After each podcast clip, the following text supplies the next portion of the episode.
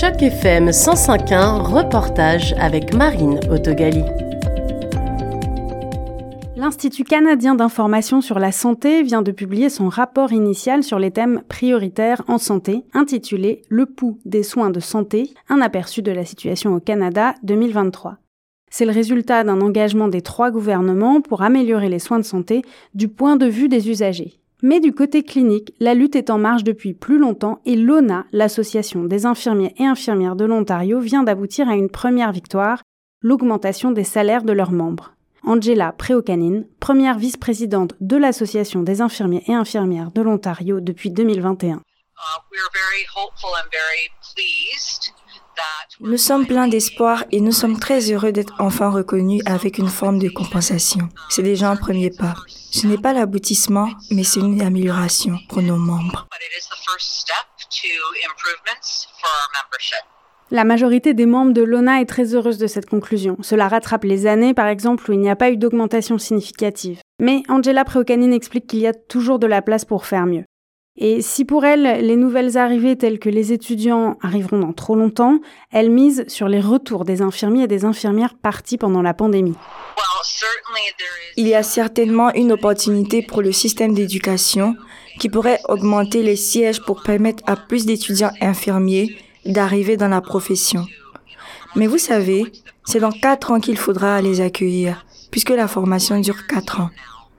Mais nous espérons que les étudiants qui arrivent maintenant vont rester en Ontario et ne vont pas s'aventurer dans d'autres provinces ou hors du Canada, car les salaires de départ dans le pays sont les plus élevés ici. Donc, c'est un énorme pas en avant pour assurer la rétention et le recrutement fonctionnel. Et nous avons entendu que les infirmiers veulent revenir dans la profession. Ceux qui sont partis veulent revenir grâce à la compensation. Donc, c'est une très bonne nouvelle pour nous.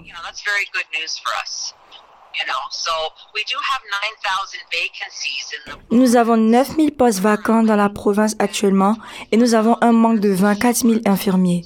Donc n'importe quel argument qui ferait revenir des personnes, c'est une belle victoire pour nous.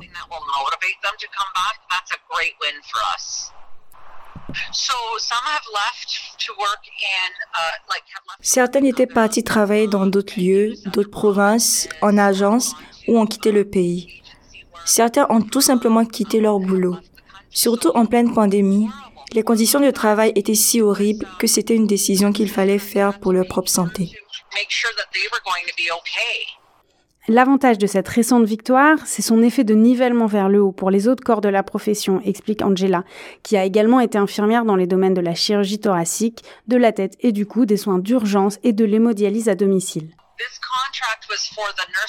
Ce contrat était pour les infirmiers hospitaliers uniquement. Mais nous allons entrer en négociation très bientôt pour les infirmiers de soins de longue durée et pour les infirmiers de soins à domicile.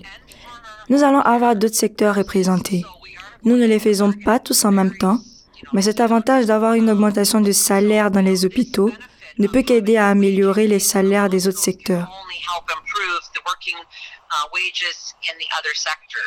Parmi les prochaines luttes pour l'ONA, il y a la charge de travail et les conditions sécuritaires. Et alors que Doug Ford fait appel de l'abrogation de la loi 124, l'Association des infirmiers et infirmières de l'Ontario explique que le Premier ministre provincial devrait réorienter ses priorités pour que l'argent public retourne dans le secteur public. Ce que Doug Ford doit faire, c'est d'arrêter de faire appel à la loi 124 il doit rendre l'argent au système de santé financé par l'argent public plutôt que d'utiliser l'argent des contribuables pour payer pour un appel d'une décision qui a été abrogée. Donc j'espère qu'il entend. On espère tous que les partis politiques entendent.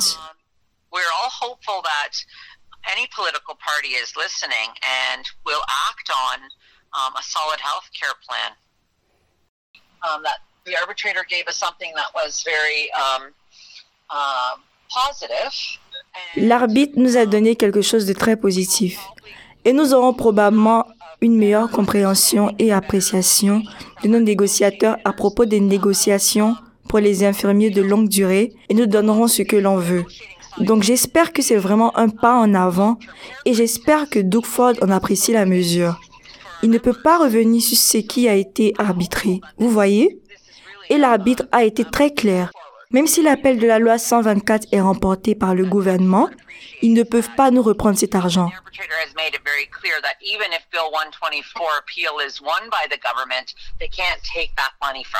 C'était un reportage de Marine dans le cadre d'initiative journalisme local pour Choc FM 105.1.